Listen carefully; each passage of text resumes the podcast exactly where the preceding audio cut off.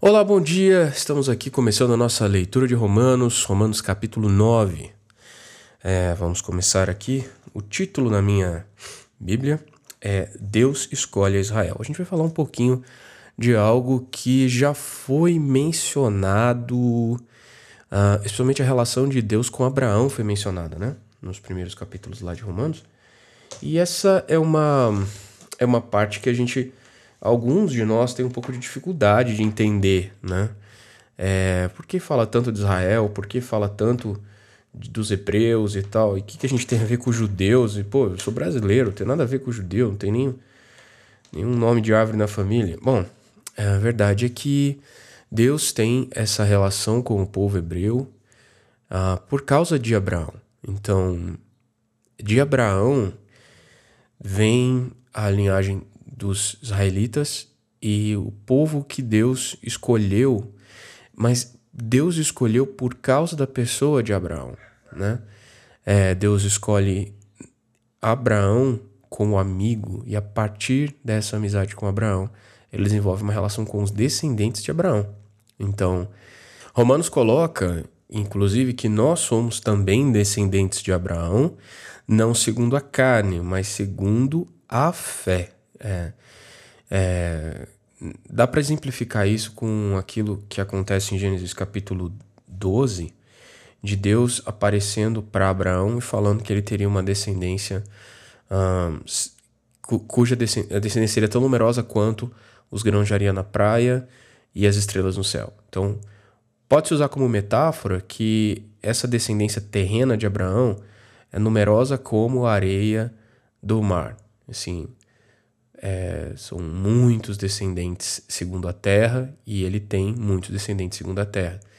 E ele também tem muitos descendentes numa relação de aqueles que se relacionam com Deus pela fé, como Abraão se relacionou, que são descendentes dele, uh, no sentido de a maneira de adorar, maneira de se relacionar com Deus, que são como essas estrelas do céu. Eles não são uma descendência ligada é, pela carne Abraão, não são judeus de nascimento, hebreus de nascimento, mas eles são ligados a Abraão por terem a mesma fé.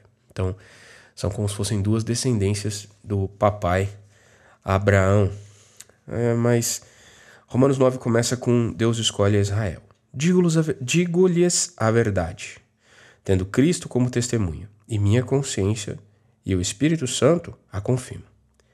Meu coração está cheio de amarga tristeza e angústia sem fim por meu povo, meus irmãos judeus. Eu estaria disposto a ser amaldiçoado para sempre, separado de Cristo, se isso pudesse salvá-los. Eles são o povo de Israel, escolhidos para serem filhos adotivos de Deus. Ele lhes revelou sua glória, fez uma aliança com eles, eles deu uma lei e o privilégio de adorá-lo e receber suas promessas. Do povo de Israel vêm os patriarcas e o próprio Cristo, quanto à sua natureza humana. Era israelita. Ah tá, o próprio Cristo, quanto à sua natureza. É melhor eu colocar meu óculos, né? E o próprio Cristo, quanto à sua descendência humana, era israelita. E ele é Deus, aquele que governa sobre todas as coisas e é digno de louvor eterno. Amém. Bom, por que que Paulo está aqui falando de maneira tão angustiada, né? A gente vai conhecer um pouco o coração de Paulo aqui. É, por que, que ele está falando de maneira tão angustiada dos hebreus, dos israelitas? Ele está falando assim porque ele mesmo, enquanto uh, israelita, Abraão, desculpe, uh, Paulo era descendente de Benjamim, ele era benjamita, nascido em Tarso, ou seja, nascido na diáspora, nascido na dispersão, ele não nasceu em Israel, mas a sua família era piedosa, o haviam enviado para estudar em, em, Jerusalém. Então ele era alguém muito conectado com o povo de Israel, com a, a descendência terrena de Israel, digamos assim, descendência terrena de Abraão. E ele fala que esse povo ele era rebelde contra o evangelho. Ele está ele tá demonstrando aqui que uh, ele recebeu a graça de ser chamado por Deus em Cristo e reconhecer Jesus como o Messias. Reconhecer Jesus como aquele que cumpre a promessa de Deus de resgatar os homens. É, e ele está falando que ele se sente triste porque os seus irmãos de nação não conseguem ver Jesus como esse que cumpre as promessas de Deus. Então, esse é o motivo da tristeza de Paulo. Inclusive, ele fala: Eu preferia eu não conhecer a Jesus para que a minha nação conhecesse. Então, o amor que ele tem um, pelas pessoas, por aqueles que ele gostaria que fossem evangelizados, é maior do que o amor que ele tem por ele mesmo, porque ele recebeu graça em Cristo Jesus e ele gostaria que os seus irmãos recebessem graça é, como, como ele e até recebessem graça em lugar dele. Mas é claro que isso não cabia a Paulo decidir, sim ao Senhor. Acaso Deus deixou de cumprir sua promessa a Israel? Não pois nem todos os descendentes de Israel pertencem de fato ao povo de Deus. Vamos lá.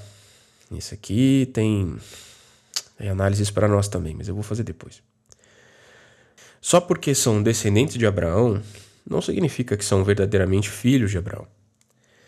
Pois as Escrituras dizem: Isaac é o filho de quem depende a sua descendência. Isso significa que os descendentes físicos de Abraão não são necessariamente filhos de Deus. Apenas os filhos da promessa são considerados filhos de Abraão. Pois Deus havia prometido: Voltarei para esta época e Sara terá um filho. Esse fato não é único. Também Rebeca ficou grávida de nosso antepassado Isaque e deu à luz gêmeos. Antes de eles nascerem, porém, antes mesmo de terem feito qualquer coisa boa ou má, ela recebeu uma mensagem de Deus. Essa mensagem mostra que Deus escolhe as pessoas conforme os propósitos dele e as chama sem levar em conta as obras que praticam. Foi dito a Rebeca: Seu filho mais velho servirá a seu filho mais novo. Nas palavras das Escrituras, amei Jacó, mas rejeitei Esaú. Aqui a gente está entrando em um conceito muito caro para a teologia e que eu não vou mencionar teólogos aqui ocorrentes porque nós combinamos desde o início que nós faríamos essa análise da escritura pela escritura, ok? Mas o ponto é que Deus escolhe pessoas, e eu vou usar exatamente as palavras da escritura. Deus é, escolhe as pessoas conforme os propósitos dele e as chama sem levar em conta as obras que praticam.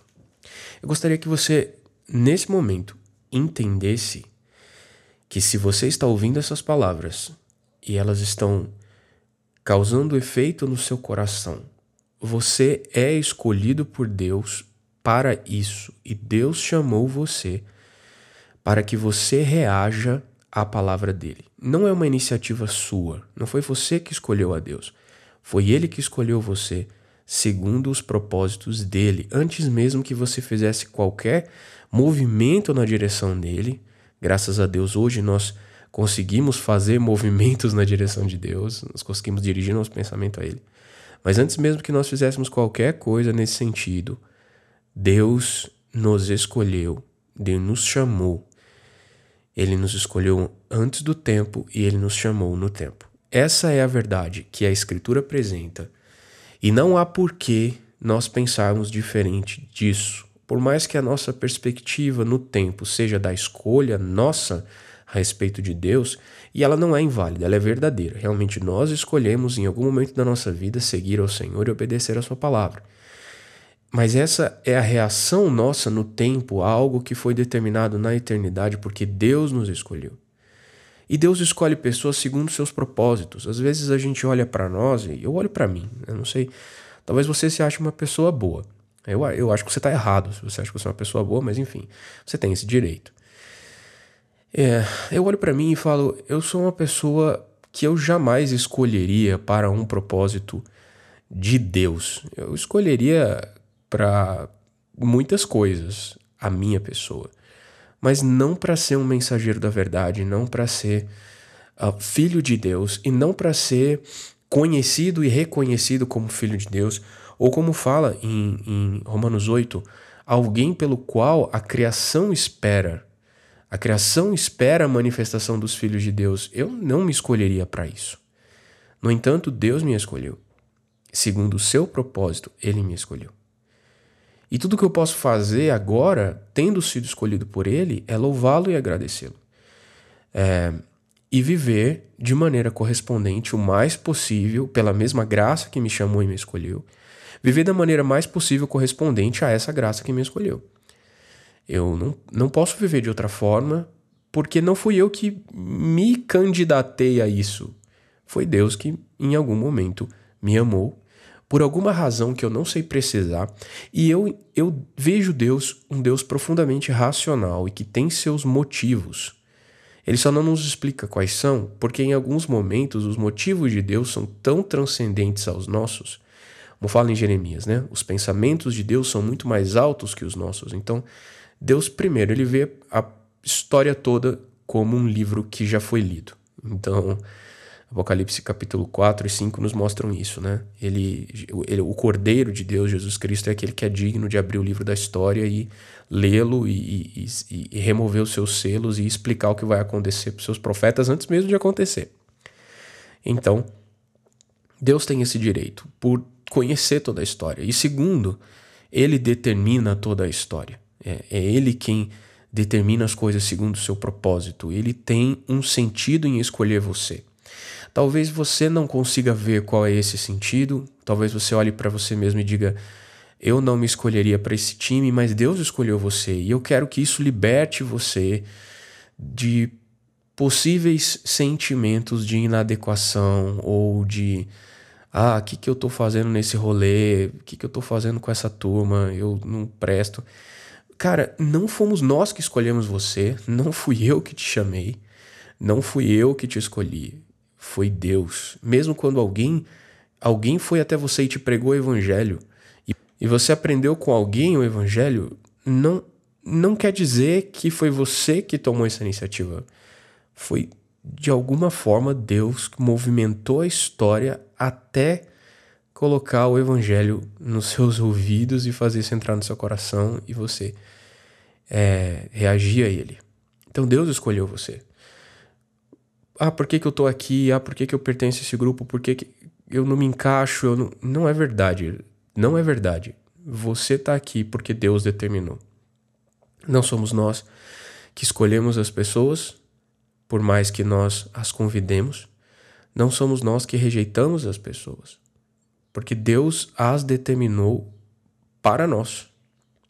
Então, existe em nós esse sentimento de dívida para com todas as pessoas que Deus coloca na nossa vida, porque foi Ele que determinou. E talvez a gente não consiga compreender bem esse propósito da nossa perspectiva temporal, mas desistir é, de alguém que o Senhor colocou no nosso caminho é, de certa forma, não responder ao propósito de Deus. E eu não sei exatamente como que a gente consegue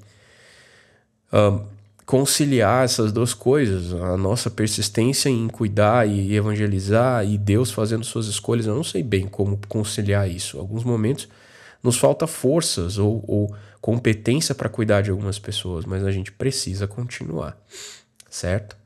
Bom, é isso. Deus escolhe pessoas segundo o seu propósito, e isso é uma verdade bíblica e eu não consigo explicar como. Eu só sei que é assim e eu estou feliz em dizer que não sei algumas coisas, né?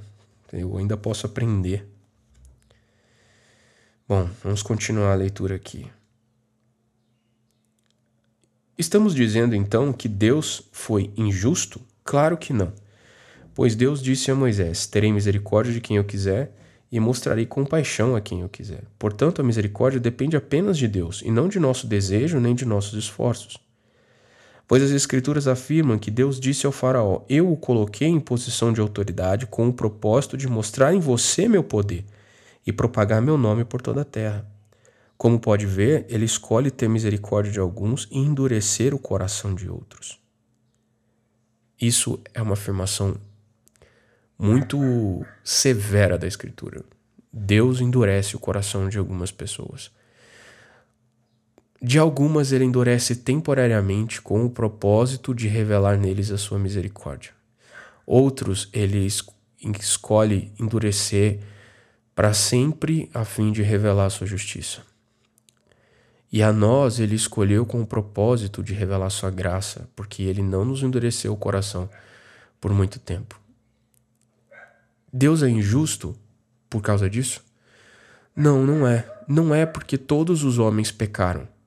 Se todos os homens pecaram, Deus escolher alguns para salvar já é misericórdia dele. Porque o destino de todos os homens é a destruição. Por decisão deles, não há homem que não tenha é, acolhido o pecado em seu coração.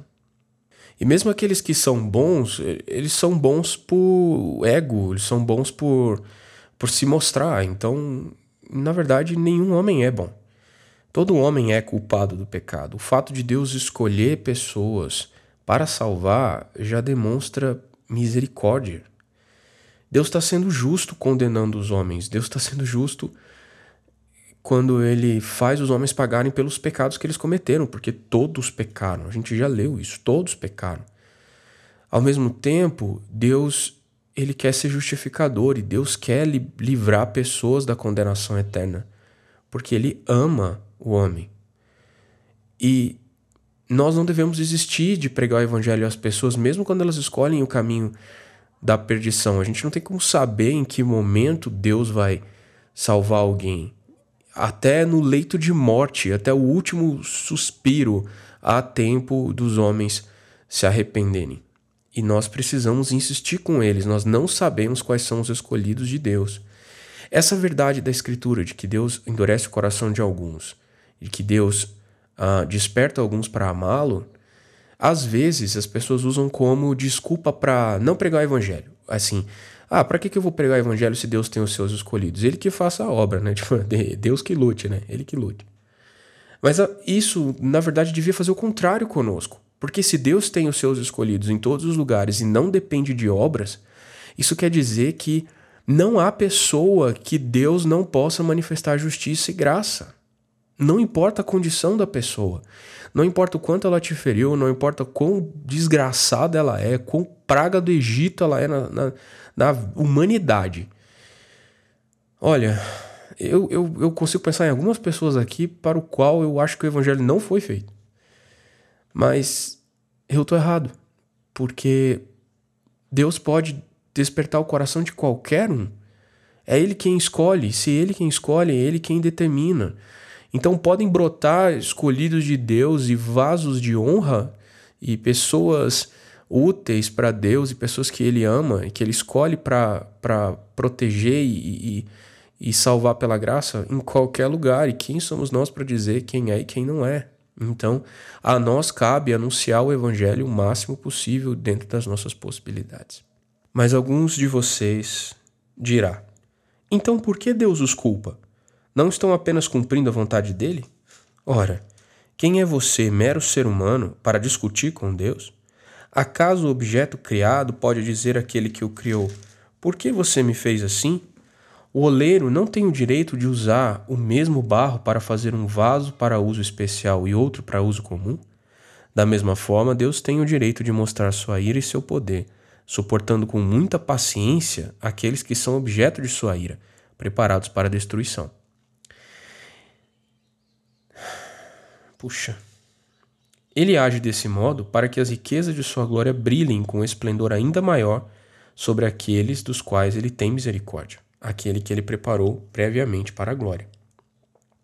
E nós estamos entre os que ele chamou, tanto dentre os judeus como dentre os gentios.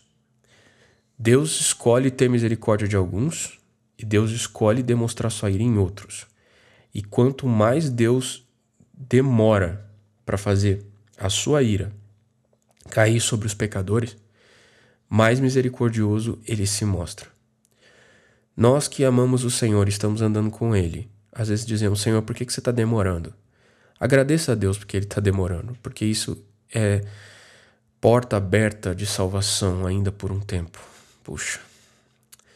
Nós que o Senhor escolheu devemos andar em graça e misericórdia em relação com as outras pessoas, por mais que elas nos, nos firam.